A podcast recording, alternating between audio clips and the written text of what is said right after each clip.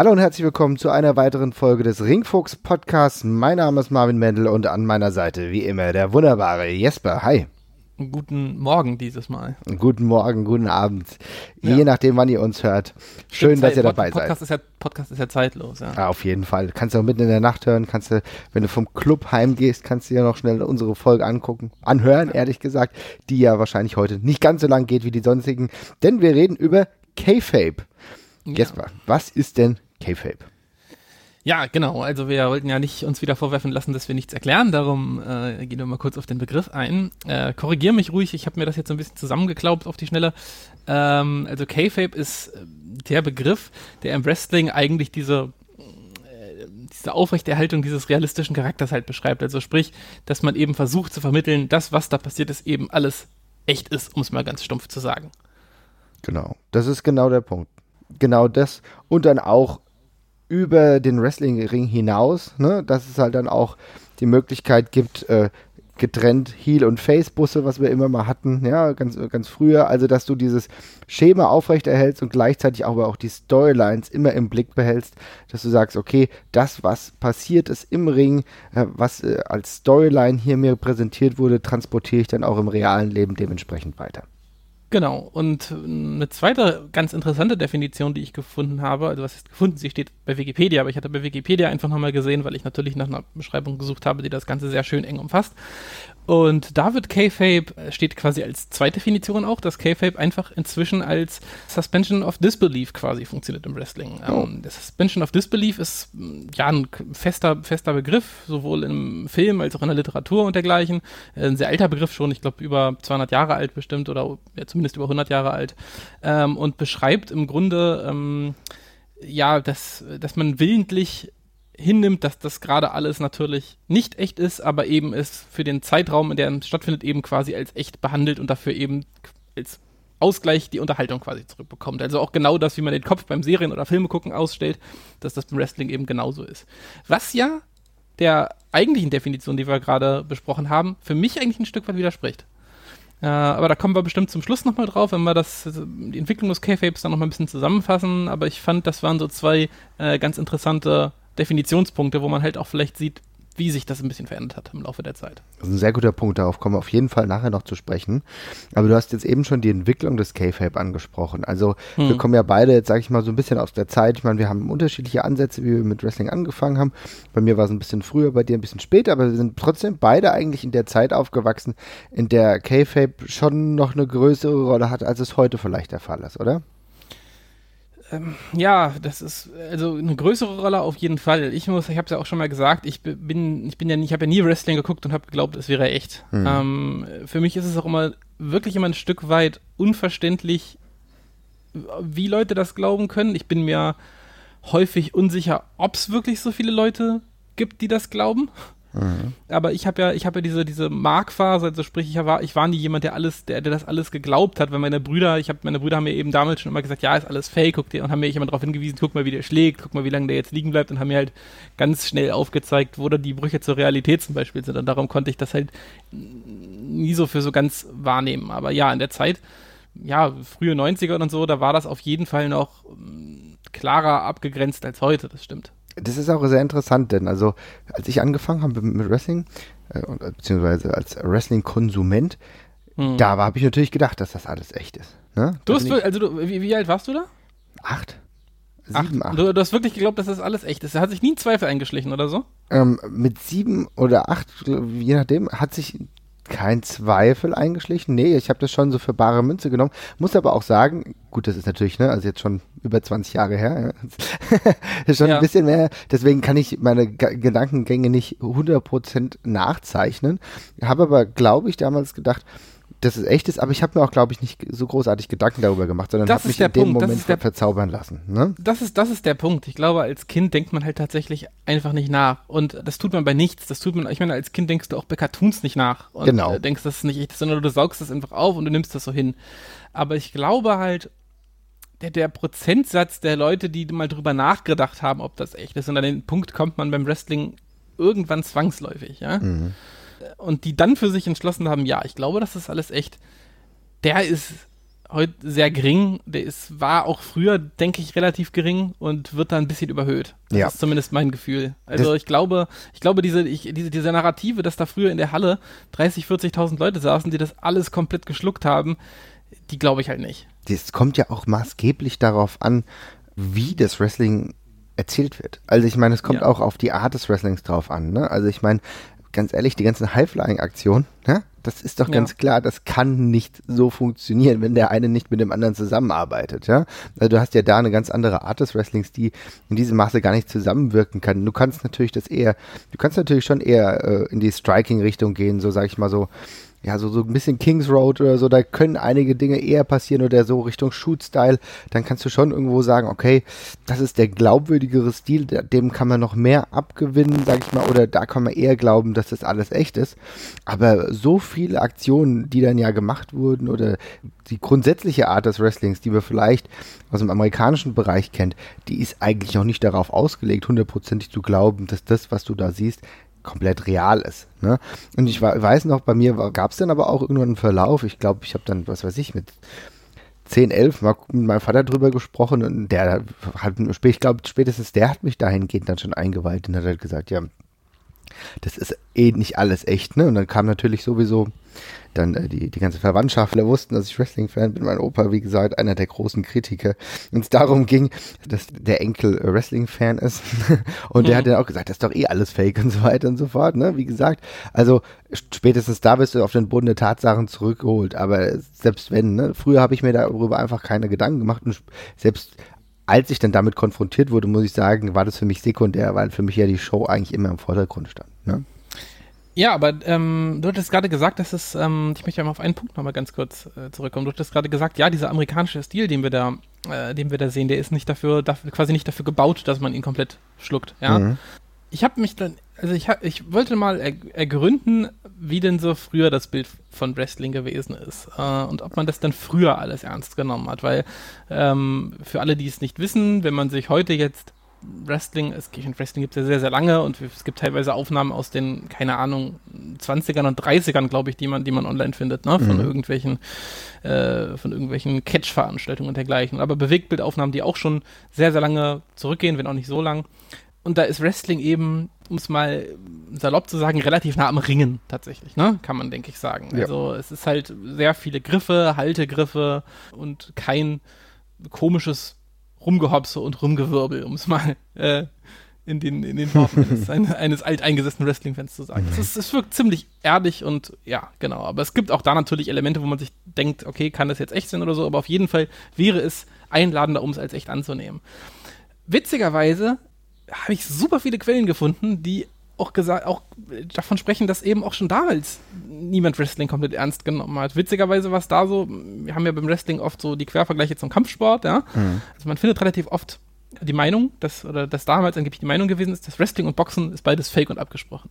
Krass, ja. Okay.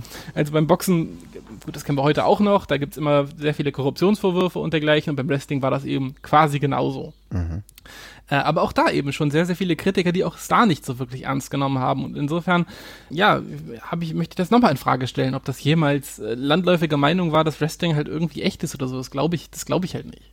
Und ist eher witzig, dass dem Boxen, dass es mit dem Boxen mal auf der gleichen Stufe war, aber Boxen eben eigentlich quasi genauso unlegitim offenbar war wie Wrestling. Das ist echt interessant, das, wusste ich nicht, ja. Ich meine, Ja. wie gesagt, wir kennen ja die ganzen Korruptionsvorwürfe und wo immer wieder gesagt wird, was da alles gemauschelt wird. Und äh, ich, ich kenne auch immer die alten Sprüche, wenn es dann damals in RTL darum ging, dass wieder ein Boxkampf übertragen wurde, wo irgendein Deutscher geboxt hat, dann hat er gesagt, na, also der und der boxt jetzt gerade in den USA, da muss er schon den Gegner K.O. schlagen. Äh, aufgrund eines äh, Richterentscheids wird er dann nämlich nicht den Titel bekommen. Ja, ja, ja, ja. Ja, das ist, äh, ist ganz witzig. Also vor allem ist es halt äh, spannend, wenn man sich vor Augen führt, dass halt Wrestling und Boxen beide diesen, diesen, diesen Carney-Hintergrund haben, diesen Jahrmarkts-Charakter. also gerade auch in den USA war ja Boxen immer eine große Sache auf Jahrmärkten und dergleichen, ne, wo man dann halt hingegangen ist und dann gab es da irgendwie einen Schaukampf oder so oder einer aus dem Publikum durfte antreten gegen irgendeinen Boxer und Wrestling ist ja, wie wir wissen, auch oft so eine, ja, so, ein Jahrmarkt, so eine Jahrmarktsveranstaltung. Das ist ja bis heute teilweise noch. Ne? Also, wenn man in Hannover zum Schützenfest geht, da gibt es schön Wrestling und so. Und vielleicht ist dieser etwas schmutzige Charakter, dem beides lange angeheftet hat oder vielleicht auch immer noch tut, ja auch so ein bisschen darin begründet. Mhm. Weil Schausteller haben jetzt ja nicht unbedingt den allerbesten Ruf, was ihre menschliche Seite angeht. Ja, stimmt, ja.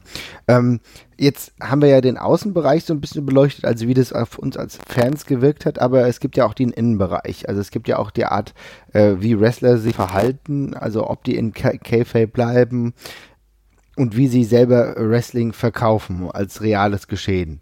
Mhm. Da, früher war das ja, wie gesagt, haben wir gesagt, war es da wesentlich dramatischer. Da, wie gesagt, das kleine Beispiel mit den Bussen. Es gab den Bus äh, für die Guten und den Bus für die Bösen. Ja, also da gab es eine gewisse Trennung, damit man nie gesagt hat, okay, die stecken dann doch im, im Ende unter einer Decke. Ne?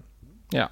Und, äh, und äh, da gibt's ja auch, da gibt's ja auch so ein paar, äh, paar Begebenheiten, wo äh, genau das dann eben zum Problem geworden ist, wo dann eben bestimmte Personen zusammengereist sind. Ich weiß nicht, ob du darauf auch noch kommen wolltest. Erzähl. Also, es gibt, ja, es ist ein, ein Fall, der auch immer äh, eigentlich als großes Beispiel genannt wird für ein K-Fape. Bruch oder die generelle Auflösung des K-Fapes und das war halt in den 80ern als äh, Hexer Jim Duggan und der Iron Sheik, die eigentlich äh, ja als große Feinde porträtiert worden ja. sind, äh, eben zusammen im Auto erwischt worden sind. Äh, ich glaube auch im Besitz von Drogen auch noch und beide, glaube ich, auch besoffen gewesen sind und so. Und die, ja, es hat es dann eben leider in die Zeitungen und, und Zeitungen und Nachrichten des Landes geschafft, dass die beiden eben, ja, als gute Buddies da eben im Auto gefahren sind und sich einen angetrunken haben und einen angekifft haben.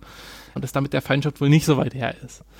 Mhm. Und ähm, genau auf sowas hat man da eben penibel geachtet damals eigentlich, damit äh, genau sowas eben nicht passiert. Also in den 80ern ist es, glaube ich, hat sich auch schon ein bisschen gelockert. Ich glaube, davor war es noch krasser. Mhm. Aber in dieser Rock'n'Roll-Zeit, die das Wrestling dann auch durchgemacht hat, da sind ja diese Grenzen allgemein ähm, auch, ich glaube, Backstage relativ stark verwischt.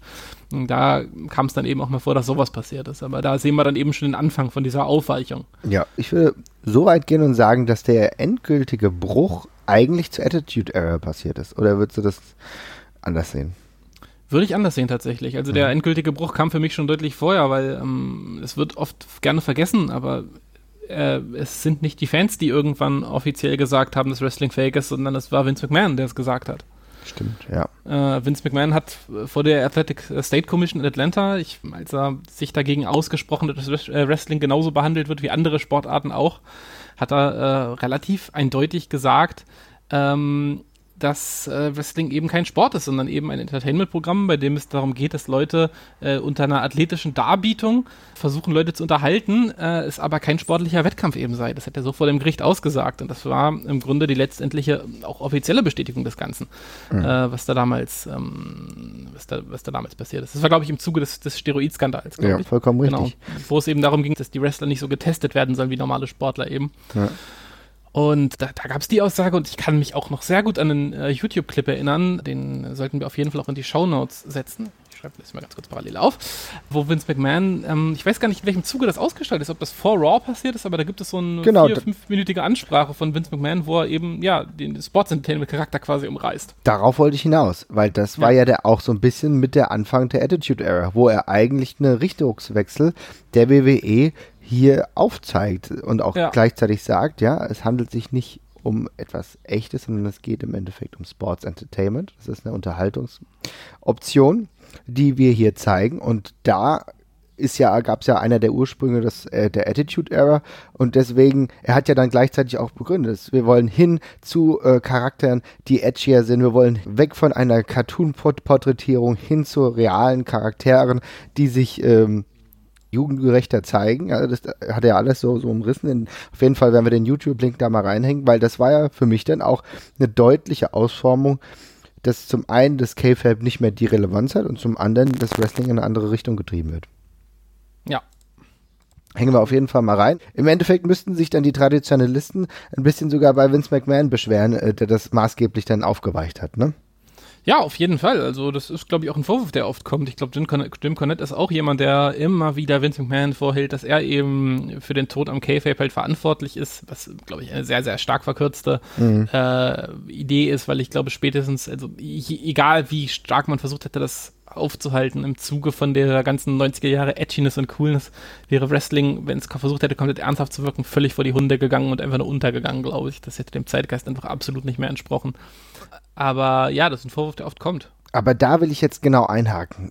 In, mhm. in den heutigen Zeiten ist das Einhalten des K-Fape zu 100 Prozent doch eh kaum möglich. Also spätestens Jim Cornette, ja, der Traditionalist, der sowas kritisiert, selbst er müsste ja einsehen, dass spätestens in den 2010ern, in der Weiterentwicklung von Social Media, in der Weiterentwicklung von äh, sowieso einer gewissen Transparenz, ja, aber auch eine, eine Erwartungshaltung der Fans, eine gewisse, ein gewisser Käferbruch einfach unerlässlich ist. Es würde gar nicht mehr hundertprozentig funktionieren. Du kannst es in einem gewissen Rahmen machen, aber im Großen und Ganzen würdest du es auch heute doch gar nicht mehr hinbekommen, dass du sagst, nur Heels und nur Faces. Und da, es, da gibt, da passieren halt immer wieder gewisse Dinge. Und genauso auch, ob das jetzt echt ist oder fake ist. Ich glaube, das so juckt auch immer weniger Leute. Ja, das würde ich hundertprozentig so unterstreichen. Also ich sehe es auch heute einfach als de facto nicht mehr möglich an. Es gibt natürlich noch Momente, wo man für den Zuschauer Momente schaffen kann, die ihn zweifeln lassen, ob das echt oder echt oder fake ist, was da gerade passiert. Ja, also mhm. sie ist hier im Punk-Promos und dergleichen und äh, Verletzungen manchmal auch. Ja, Verle Verle ja, genau Verletzungen manchmal auch. Aber das sind halt Einzeloptionen. Also ich ähm, um mal auf diese beiden Definitionen vom Anfang zu kommen, ich sehe das auch, dieses Suspension of Disbelief ist dann, ist dann ein sehr gutes Stichwort, weil mhm. für mich ist dieses, dieses K-Fape heutzutage ein Angebot, was, was Wrestler und Promoter an die Fans eben machen. Also ja. du kannst da hinkommen und du kannst dich da komplett drauf einlassen, was da passiert. Und wenn das halt, wenn Wrestling halt gut gemacht ist und gut funktioniert, dann denkst du da auch nicht mehr drüber nach, sondern genau. du gehst dann eben einfach mit. Ich meine, wer mal live bei einer Wrestling-Veranstaltung war, der wird halt gesehen haben, da sind ja, teilweise, weiß ich nicht, 1000 Leute bei der WXW, an die 1000 Leute, davon haben sicherlich auch schon mal zumindest die Hälfte oder dergleichen ein Online-Wrestling-Board äh, oder sowas besucht und wissen zumindest, dass da irgendwie was nicht ganz stimmt, was den, was den Realness-Faktor angeht, oder haben sogar noch weitere, ein weitere tiefergehendes Wissen, sage ich jetzt mal in Anführungszeichen. Ja. Und trotzdem gehen sie dann bei Match-Finishes halt mit, als wäre es ein ganz echter Wettkampf, so, ne? Wenn es gut gemacht ist, dann, dann kann man dieses Angebot eben, eben auch einfach annehmen und lässt sich dann gerne treiben. Ich meine, bei einer Serie oder bei einem Film denke ich da ja auch nicht drüber nach. Das ist doch, genau das ist doch der Punkt. Deswegen, wenn wir darüber sprechen, ob das heute irgendwo noch relevant ist, im Endeffekt ist es doch ganz egal. Also ich höre so viele Leute, ich meine, ich war letztens in Marburg und da habe ich kurz mit Ecke Eckstein gesprochen und das ist natürlich noch so ein Traditionalist. Ne? Also das ist mhm. jemand, der, wenn du den fragst, dann ist natürlich ist das echt, ne? Da war eine Reporterin da, die hat ihn gefragt, ja, ist Wrestling eigentlich echt? Und er hat gesagt, natürlich ist das echt. Kann ich Ihnen gerne mal zeigen und so, ne? Ja. Natürlich immer mit dem Augenzwinkern, ja. Klein ist sowieso auch ein cooler Typ. Also wie gesagt, mit einem Augenzwinkern und so weiter und so fort. Aber äh, der, der vertritt es dann noch und äh, wurde dann halt auch gesagt, ähm, ja, ist es nicht abgesprochen? Also, oder wie wird es klar, wer dann gewinnt? Und dann sagt er Gegenstand, ich lasse mir von niemandem sagen, gegen wen ich zu verlieren habe. Ja? Geiler Typ ja, trotzdem, ne? Genau. Ja, natürlich, aber ich, ähm, äh, es ist halt auch ein Stück weit schade, ne? Ja, also genau. Es ist, halt, es, ist halt, es ist halt auch eine verschenkte Möglichkeit, weil ähm, wir hatten es ja, es gab neulich ja eine Ask CMJ-Ausgabe mit Christian Michael Jacobi, dem Geschäftsführer von der WXW, wo der eben auch äh, relativ offen drüber gesprochen hat, ob er das halt noch für zeitgemäß hält, Leuten aufzubinden, dass Wrestling eben echt sei. Mhm. Und ich glaube halt echt, dass Leute sich verarscht fühlen, wenn man denen das versucht zu sagen. Und ich finde es auch ja, ich finde es auch absolut unnötig, denn warum, ja. warum solltest du das machen, weißt du? Also ich finde es auch komplett unnötig, das zu machen, denn im Grunde ist es doch komplett irrelevant. Es geht doch hier eigentlich um eine Show und die Leute wollen unterhalten werden. Ne? Und wenn ich in einen Zirkus Flickflack gehe, will ich auch unterhalten werden. Und wenn ich zu einer Wrestling-Show äh, gehe, dann gehe ich zumindest mit dem Aspekt rein. Ich habe natürlich hier eine sehr große Athletikkomponente, äh, aber auch eine große Showkomponente. Und ich will eigentlich für den Zeitraum, in dem ich da bin, will ich eigentlich bestmöglich unterhalten werden mit allem, was dazugehört. Und dann ist es für mich doch komplett irrelevant, ob das jetzt echt oder abgesprochen abgesprochen ist, sondern nicht wichtig ist, dass ich mich für die zwei, drei Stunden, wo ich da bin, mich in eine, eine kleine eigene Welt hineinbegeben kann. Und die muss gut erzählt sein. Und alles andere ist für mich irrelevant. Und ich glaube, du schadest deinem Produkt definitiv, wenn du jedem zwingend verkaufen willst, nee, nee, das ist echt, nee, nee, das ist echt. Und außerdem müssen wir uns sowieso mal darüber Gedanken machen, was überhaupt echt heißt. Echt ist ja, ist es trotzdem, es ist ja irgendwo trotzdem echt, weil die Leute sich ja. komplett damit wehtun. Es ist ja, natürlich. Das ist ja, genau, das, das, ist ja, ja, das ist ja genau die Sache, durch dieses ganze, durch das Sagen, ja, Gerede von, es ist alles echt. Ich finde, du untergräbst halt tatsächlich auch, dass Leute, die überhaupt anfangen können, diese Kunst wertzuschätzen, weil das ist eine riesige Blockade, sich darauf einzulassen. Wenn du halt erstmal davor stehst als, äh, als Außenstehender und äh, versuchst zu, äh, zu evaluieren, ob das jetzt echt oder fake ist. Ja, und dann hängst du da dran und dann denkst du die ganze Zeit drüber nach. Und wenn du einfach jemandem sagst, so, ja, also die Ausgänge sind halt Spoiler, die, die, Ausgänge sind halt meistens, sind halt meistens festgelegt von diesen Kämpfen. Mhm. Und vielleicht irgendwie ein paar Sachen im Match, aber ziemlich viel oder der Großteil wird von den Leuten eben on the fly in diesem Match gemacht. Ne? Ja. Die, alles, was du da gerade siehst, ist im Grunde Impro-Theater oder sowas. Mhm. Dann fällt bei denen auch ne, ein Vorhang und die schaffen es sich damit zu beschäftigen. Das habe ich ganz oft genau erlebt, weil dann, weil dann diese Mechanismen auch spannend werden. Ich meine, alleine wie, wie spannend das ist. WXW fährt nach Wickede oder mhm. Depol des Walde oder sowas, ja. Und catch da vor größtenteils vor Leuten, die vielleicht noch nie die WXW-Show gesehen haben und treten dann jetzt Jon Simmons an gegen Bobby Guns oder sowas. Und die Leute im Publikum kennen diese Leute vielleicht nicht mal, die da gerade wresteln. Und trotzdem schaffen die es, innerhalb von 15 oder 20 Minuten oder teilweise weniger, den Leuten ganz klar zu vermitteln, wer hier wer ist, wer angefeuert werden soll und wer der Gut und der Böse ist. Ja. Ja, und das ist doch Wahnsinn, das ist doch wahnsinnig spannend. Das ist doch wahnsinnig spannend, dass das ein bewusster Mechanismus ist und dass man, dass man es eben schafft, das Publikum zu lenken. Und das kommt eben, also die, ich finde, der, der Großteil dieser Kunst kommt halt nicht durch, wenn man eben sagt, ja, ist alles echt. Genau. Oder hier, hier in Amerika ist alles fake, aber hier ist alles echt. Genau. Und das ist halt so, du verkaufst die Leute für dumm und du unterschlägst das eigentlich Geile daran. Und es geht mir jetzt auch nicht darum, dass man jedem haarklein erzählen soll, wie Wrestling funktioniert. Wir sind beides keine Insider. Wir haben unser Wissen größtenteils aus dem Internet und können das dann eben, wenn wir es vor Ort sehen, bestätigen oder dergleichen. Ja, wir sind jetzt oder aus VHS-Tapes. genau. Wir sind jetzt aber niemand, der hier, der hier sagen kann, wie es im Wrestling wirklich funktioniert. Ja, aber man findet ja bestimmte Sachen einfach bestätigt vor und ja, ich fand auch das, ich fand das auch teilweise ein bisschen schade, dass das wirklich für eine ziemliche Schlucht zwischen Fans und Aktiven teilweise gesorgt hat, hatte ich das Gefühl, ja. Mhm. Weil ähm, das ganz viele Promoter und auch Wrestler, glaube ich, ganz lange nicht so richtig zulassen wollten, dass, dass die Leute außerhalb was wissen. Dann wurde es immer runtergespielt mit, ja, ihr denkt immer, ihr wisst alles, aber ihr wisst eigentlich gar nichts. Ich glaube, de facto wissen äh, Fans von den Grundmechaniken von Wrestling schon relativ viel. Also sie können es dann oft vermutlich falsch einordnen, aber äh, die Grundsachen, die wir vermittelt bekommen haben, die stimmen ja. Ne? Mhm. Also es ist ja nicht so, als wäre alles, was im Internet gestanden habe, Mist, wie es oft gerne so dargestellt wird. Mhm. Aber ähm, ich würde mir halt wünschen, dass da, dass man sich da bewusst auf die Stärken vom Wrestling halt konzentriert, wenn man das weitergibt und eben nicht ja, diese Illusionen zwanghaft aufrechterhalten äh, halten möchte. Also ich meine, wir sind, wir leben 2017, es werden Sachen seziert und auseinandergenommen, wo gar nichts ist. Ja, ja also stimmt. da werden Verschwörungstheorien gesponnen um Sachen, die, die, die völlig real sind. Ja, wie soll denn Wrestling in diesen Zeiten das aufrechterhalten? Das geht genau, nicht. genau der Punkt. Und wie du eben gerade richtig gesagt hast, du nimmst dem Wrestling ja eine gewisse Magie dadurch. Denn es ja. kann ja eine ganz eigene Magie entfalten, dadurch, dass du zum Beispiel es in Ähnlichkeit setzt zu einem Impro-Theater, was ja wirklich äh, große Ähnlichkeit hat. Das muss man ja schon mal sagen. Und auch wie Dinge vielleicht kurzfristig besprochen werden, wie manche Dinge aber auch länger vorbereitet werden, äh, wie du manchmal mit kurzfristigen Situationen umgehen musst. Ne? Da gibt es ja manchmal Verletzungen, dann weißt du nicht genau, wie agierst du, aber man findet einen Weg. Und auch, dass die Matches in der Regel nicht immer komplett abgesprochen sind, ja, wo es dann auch äh, um kleinere Aktionen geht, das Match eigentlich über die, eine gewisse Distanz einfach zu tragen und die größeren Dinge dann wirklich besprochen werden. Ja, und dann ist es doch eigentlich eine viel größere Leistung, ja, eine viel imposantere Leistung, dass du merkst, wow, die beiden arbeiten hier zusammen, damit der Fan unterhalten wird. Und das ist ja genau der maßgebende Punkt. Ist zwei Leute oder vier oder je nachdem, wie viele Leute in einem Match beteiligt sind, arbeiten zusammen an etwas, damit das Produkt dementsprechend gut ist, damit es die Leute unterhalten kann. Und es ist halt nicht dieses Gegeneinander, wie es halt bei einem, bei einem realen Kampf wäre. Und es hat auch eine ganz eigene Magie, das hat auch eine ganz eigene Dynamik. Und die sollte man herausstreichen und hat ein ganz neues Produkt, was eine fast für mich viel höherwertiger ist und auch noch gleichzeitig ein Gemeinschaftsgefühl gibt. Aber gut, das geht vielleicht zu weit. Ja, nee, würde ich aber, würde ich aber tatsächlich genauso unterstreichen. okay. Hinzuzufügen. Alles klar. Aber gehen wir doch noch mal ein bisschen tiefer, denn wir haben ja jetzt erstmal über das K-Fape grundsätzlich gesprochen. Es gibt ja dann gewisse Unterausformungen. Und da will, will, ich eigentlich wissen, wie du die Sache siehst, denn wir haben ja jetzt immer das große Ganze gesprochen, aber es gibt natürlich so K-Fape Themen, äh, die dann immer so unter Verschluss gehalten werden oder besonders sensibel sind, wenn es zum Beispiel um Liebesbeziehungen geht. Ne? Im Wrestling gibt es zum Leidwesen meinerseits oder auch viele andere äh, sehr, sehr viele Liebesbeziehungen, die in Storylines durchgekaut werden.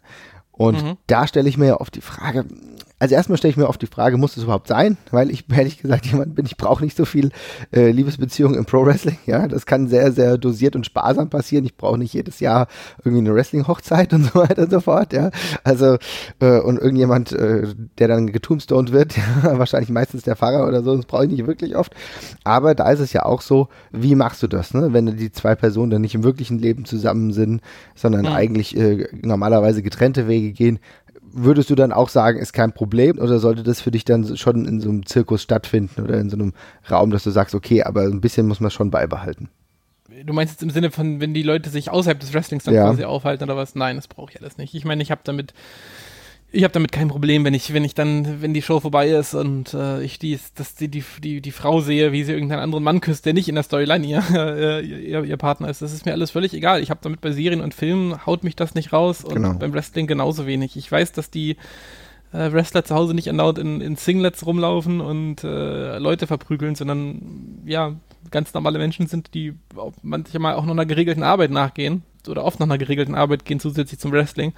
Und ähm, was die privat machen, ist mir, ist mir tatsächlich völlig egal. Also was ist, ist mir egal. Ich finde es teilweise spannend, das zu erfahren von den Leuten und äh, mhm. äh, aber ich habe kein Problem, das mit dem, mit dem Charakter oder so zu vereinbaren. Das ja. sind halt zwei verschiedene Personen. Ja. Ich meine, Wrestling ist so over the top. Für mich hat das keinen Anspruch an die Realität einfach. Ja.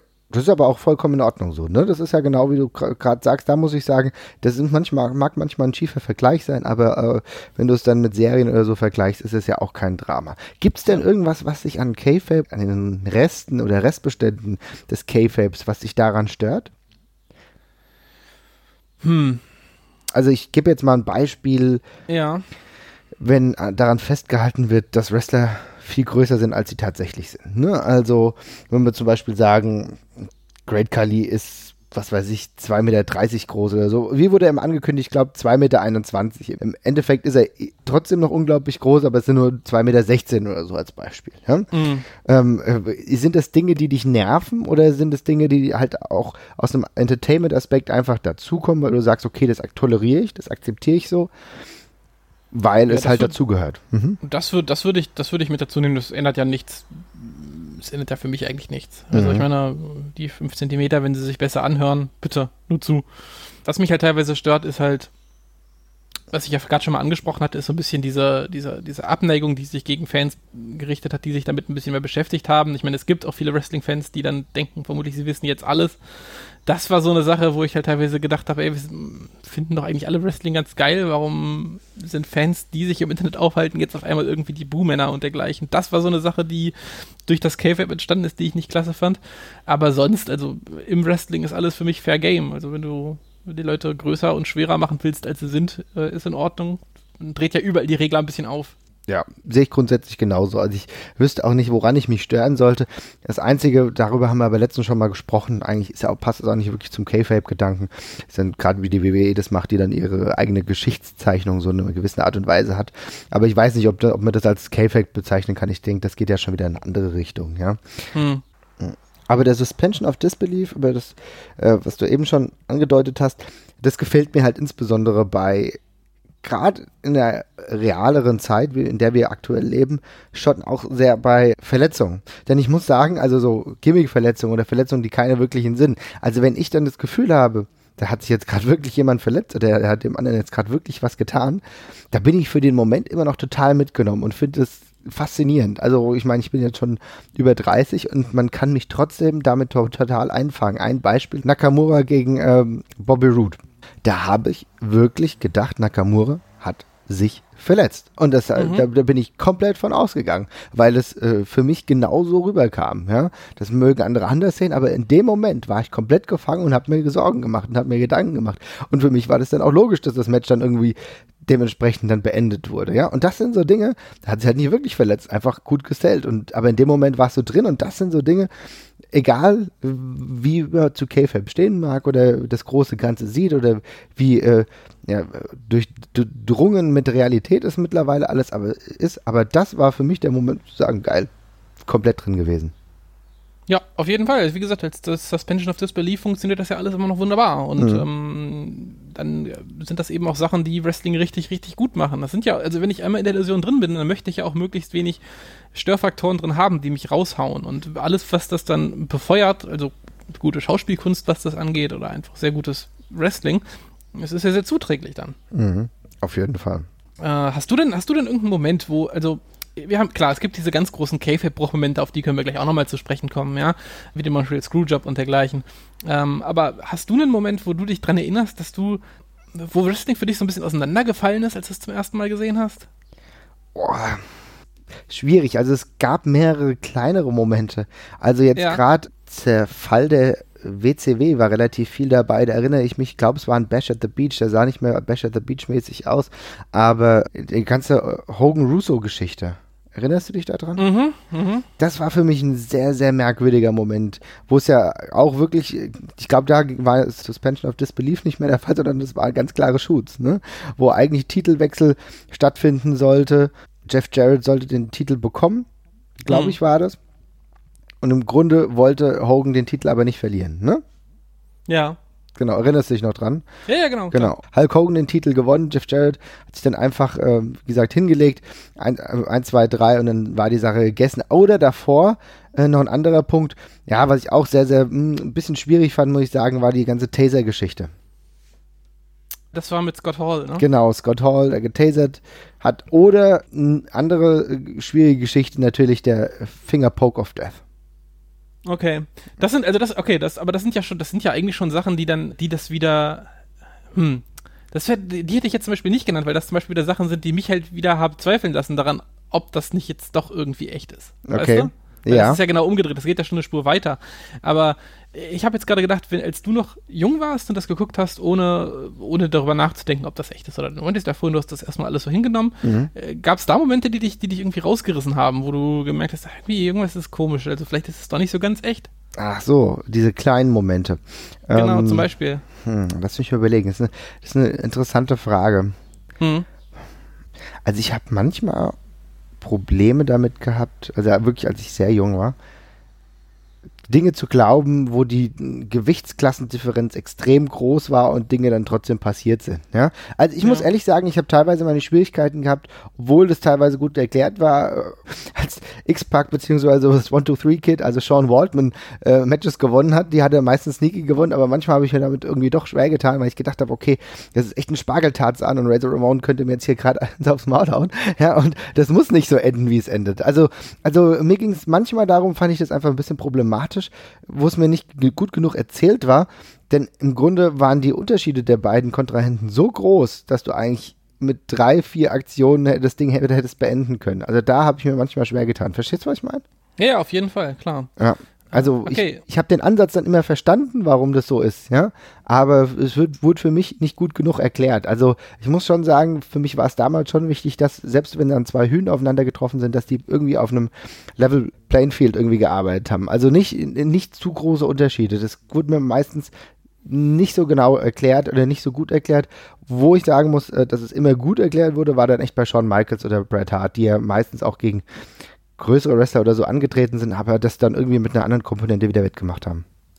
Ja, Okay, nee, das ist ein gutes Beispiel. Kann ich verstehen. Also ich, hab, ich habe ja, ich habe ja, war ja, war ja in dieser Luxussituation, dass äh, ich es noch für echt gehalten habe und so komplett unschuldig da rangegangen bin, aber wo ich halt immer so ein bisschen rausfalle aus der Illusion, ist halt immer, wenn ähm, das ist zur Attitude Era ganz oft der Fall gewesen, wo die Leute halt in Fäden verwickelt waren, die eigentlich einen Hintergrund hatten, der dazu gereicht hätte, um, um, um Leute umzubringen. Ja, also, ich, also wo sich Leute, ja, wo sich Leute halt versucht haben, on-screen umzubringen die ganze Zeit, ja. Mhm. Und mir fällt es dann immer so ein bisschen schwer, dass nachdem Leute sich versucht haben, mit Autos zu überfahren oder ja, mittelschwere Anschläge auf die Gesundheit des jeweils anderen durchgeführt haben, dass sie sich dann darauf einigen, ja komm, wir klären das jetzt im Ring, wo ich immer so denke, na, naja, also ihr wart schon eine Spur weiter eigentlich. ihr, habt eigentlich schon, ihr wart eigentlich schon im Krieg, ja.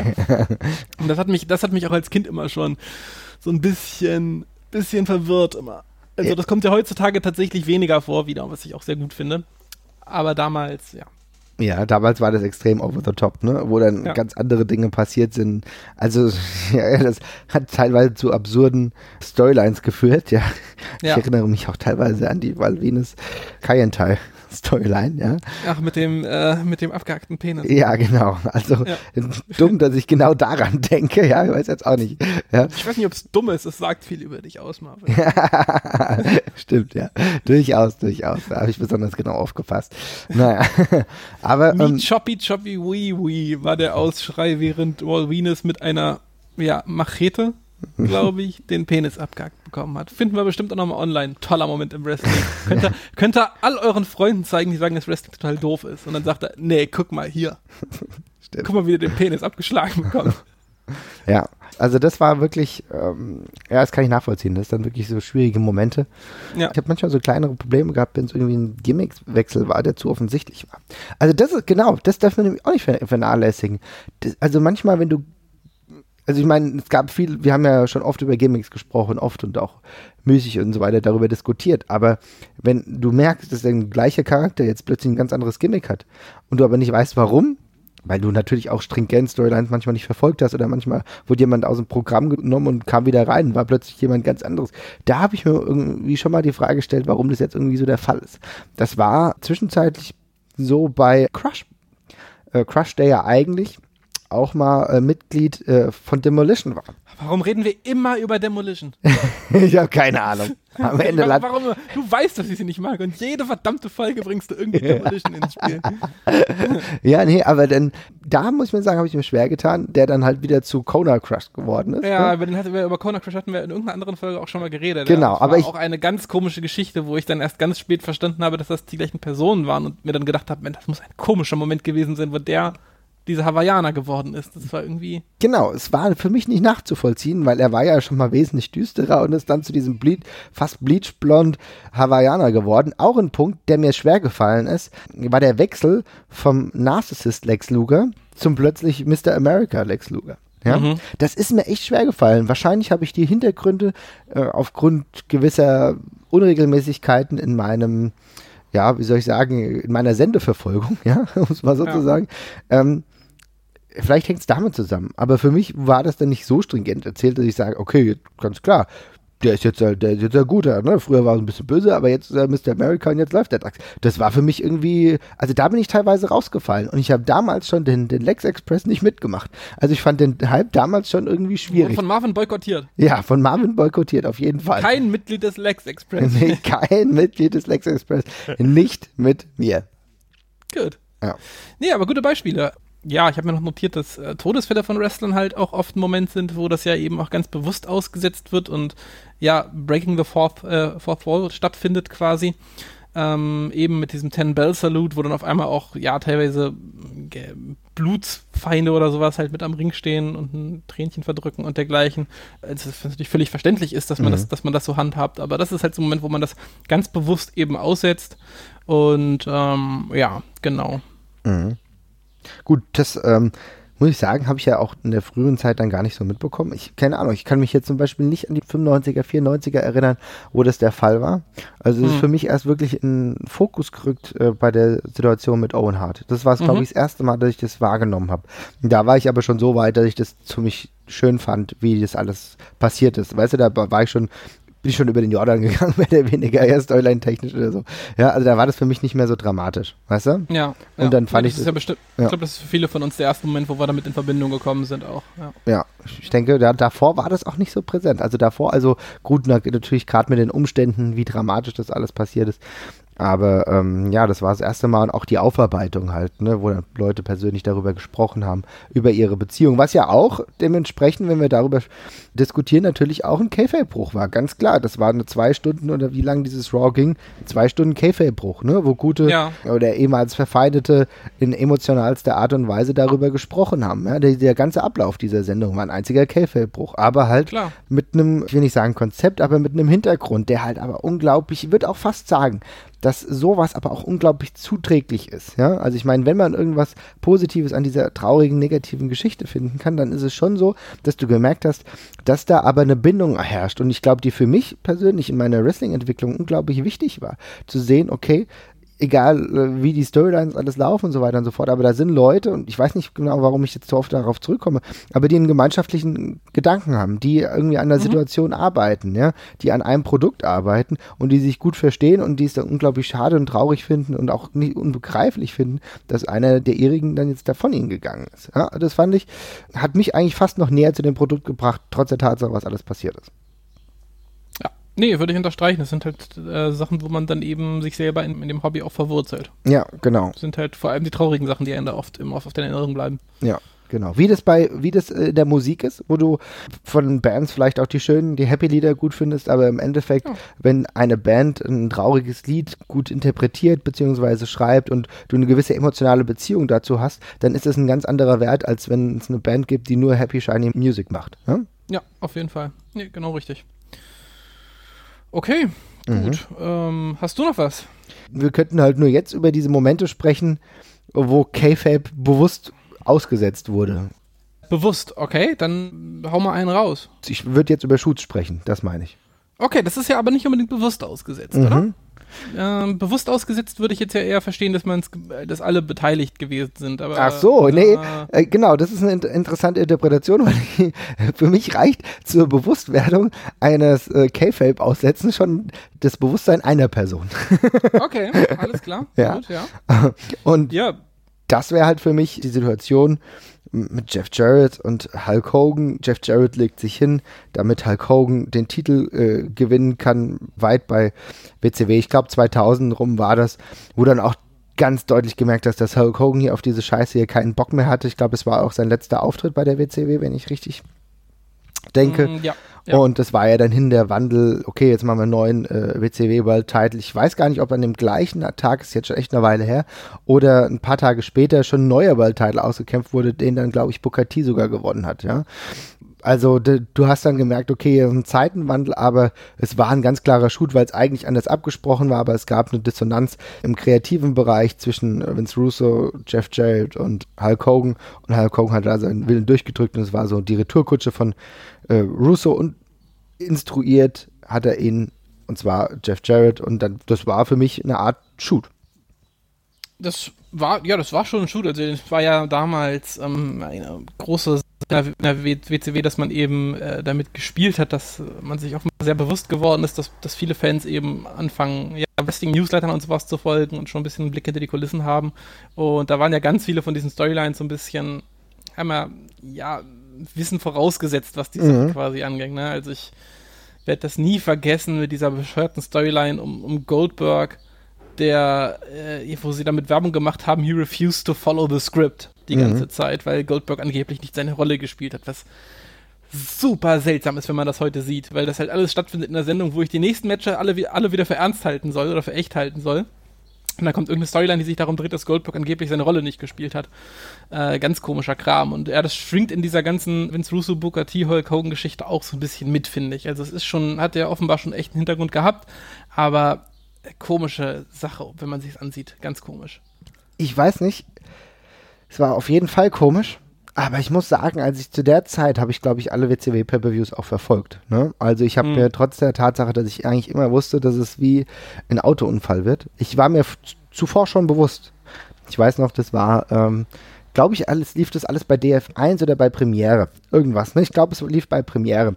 Meine Oma hatte damals ähm, für mich Premiere gekauft, damit ich Wrestling gucken kann. sie hat eigentlich gesagt, sie wollte immer den äh, irgendwie so einen Volksmusikkanal gucken, aber im Grunde hat sie den, den fast nie geguckt und ich habe dann hm. immer Wrestling geguckt. Also es war für mich so ein Vehikel, ja. Die Oma hat's gefreut, da war ich immer oben, ja? auch zu späten ja. Zeiten, weil äh, ich glaube, das war ja auch live. Ich glaube, ich habe das damals schon oftmals live geguckt und oder wenn, dann war es zu einer späten Zeit verzögert. Das ist echt schon so lange her. Ich kann mich mich nicht mehr hundertprozentig dran erinnere. Aber ja. ähm, habe ich, wie gesagt, spät geguckt mit einer Tüte Chips in der Hand.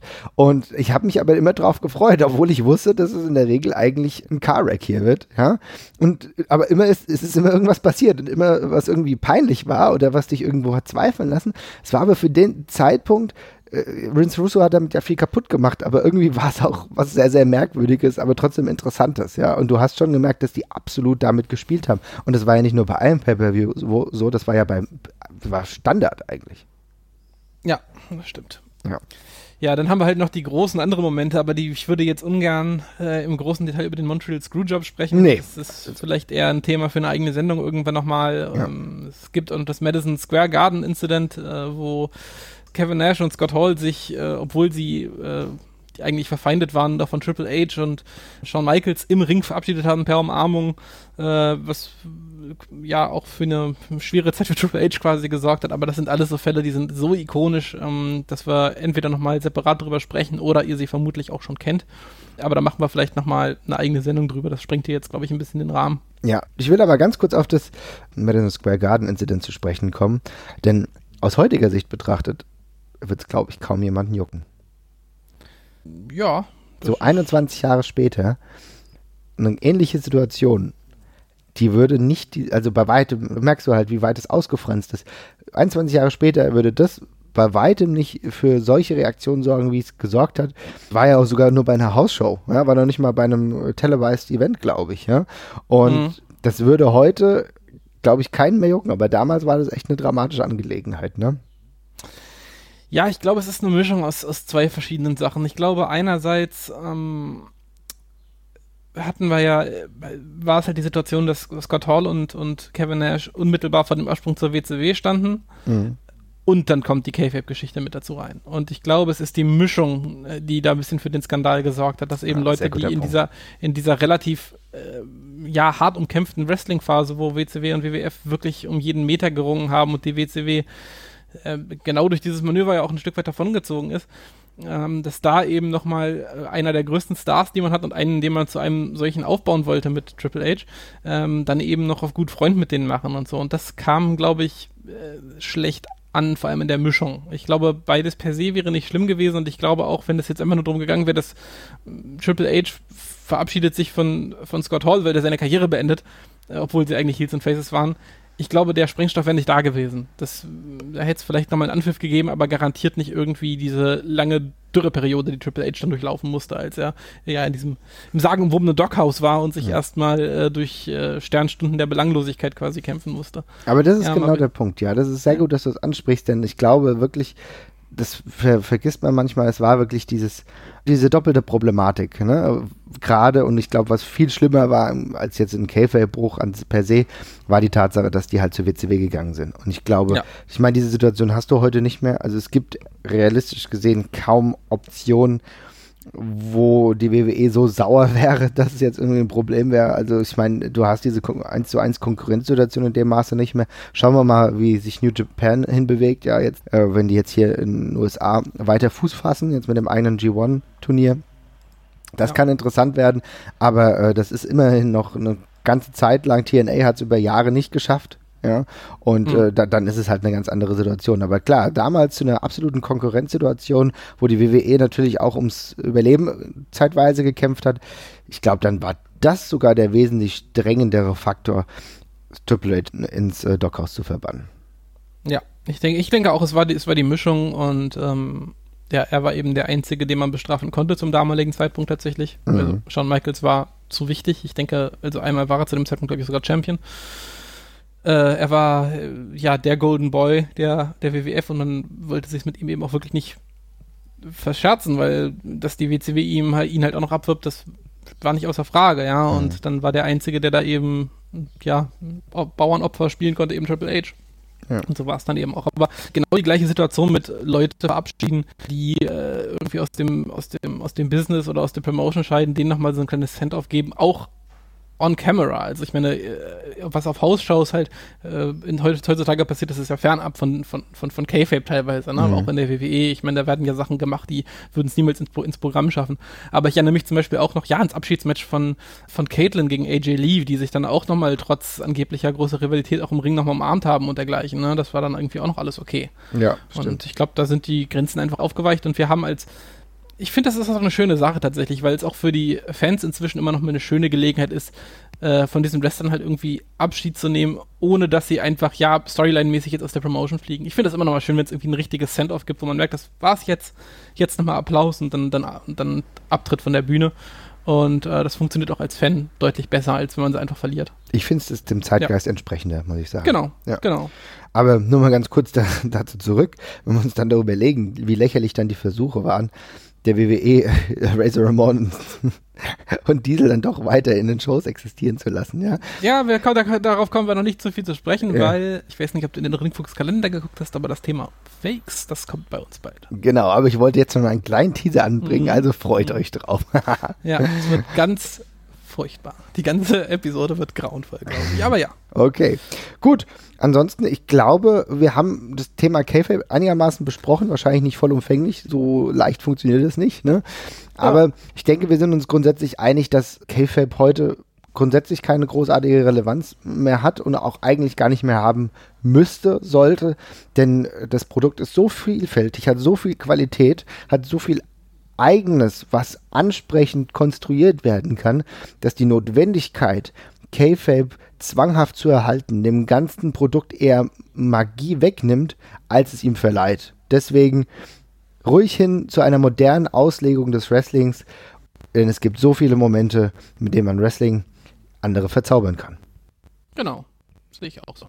Gut, dann würde ich sagen, haben wir es für heute und äh, wünsche allen Zuhörern noch einen schönen Tag, Abend, je nachdem. Wenn ihr Anregungen habt, Kritik oder sonst irgendwas, wie gesagt, wir sind auf Facebook Ringfox Podcast, bei Twitter natürlich at ringfoxpod. Ihr erreicht uns natürlich auch per Mail, könnt auch einfach auf unsere Seite www.ringfuchs.de, was für eine geile URL, also schön kurz. Geht einfach da vorbei, hört euch die anderen Folgen an, wenn ihr es noch nicht gemacht habt und ansonsten wünsche ich euch einen schönen Tag. Wir sehen uns, macht's gut, bis dann. Ciao.